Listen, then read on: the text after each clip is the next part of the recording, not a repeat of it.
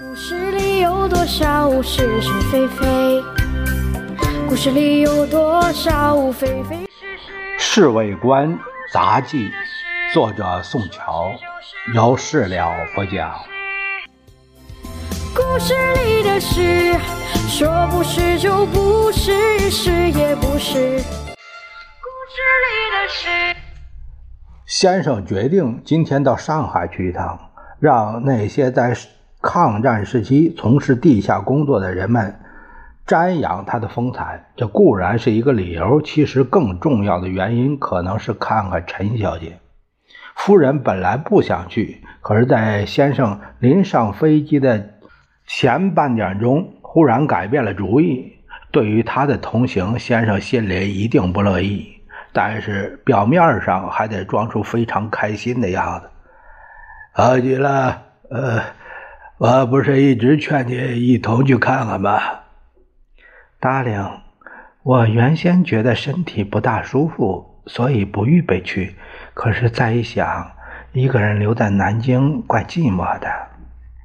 夫人微笑着说：“到飞机场时，梅林号专机已经完全准备好了，在那里等着送行的只有宋子文和贺应钦先生。和他们两人说了几句话，扶着夫人上飞机。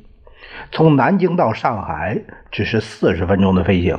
夫人在飞机上有说有笑，先生却有点心神不定的模样。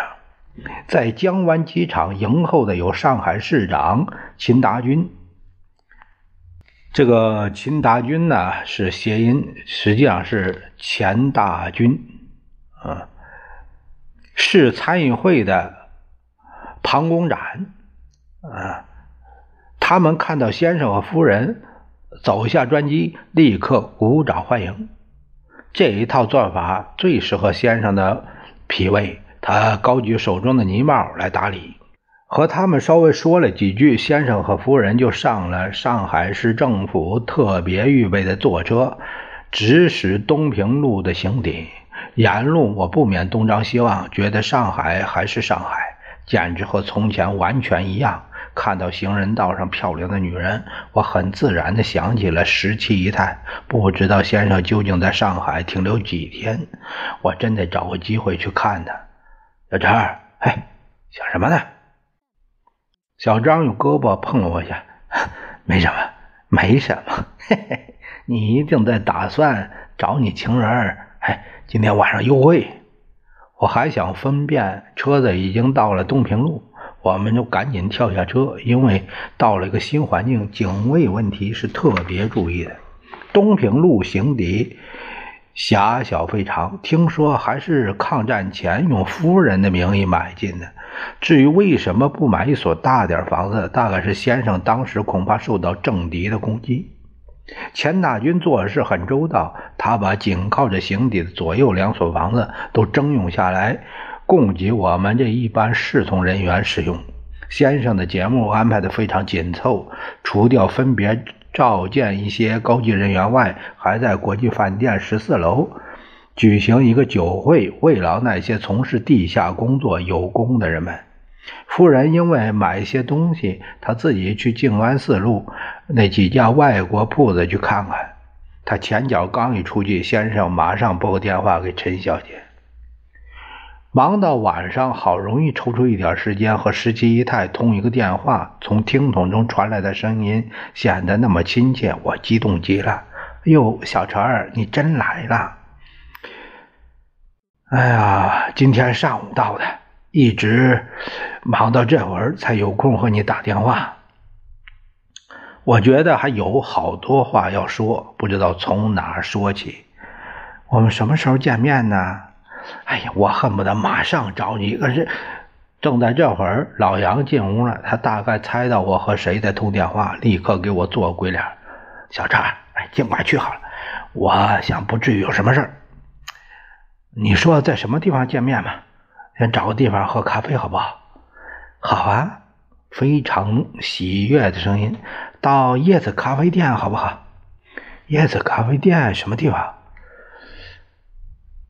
我的脑子只有霞飞路上的蒂蒂斯和卡夫卡斯，就在福西路啊！你个乡巴佬，我看看手表，九点多，问他几点在那碰头。现在就来好了，管他几点钟。挂上电话，我又托老杨和小张备钥匙，在侍卫长面前遮掩一番就走了。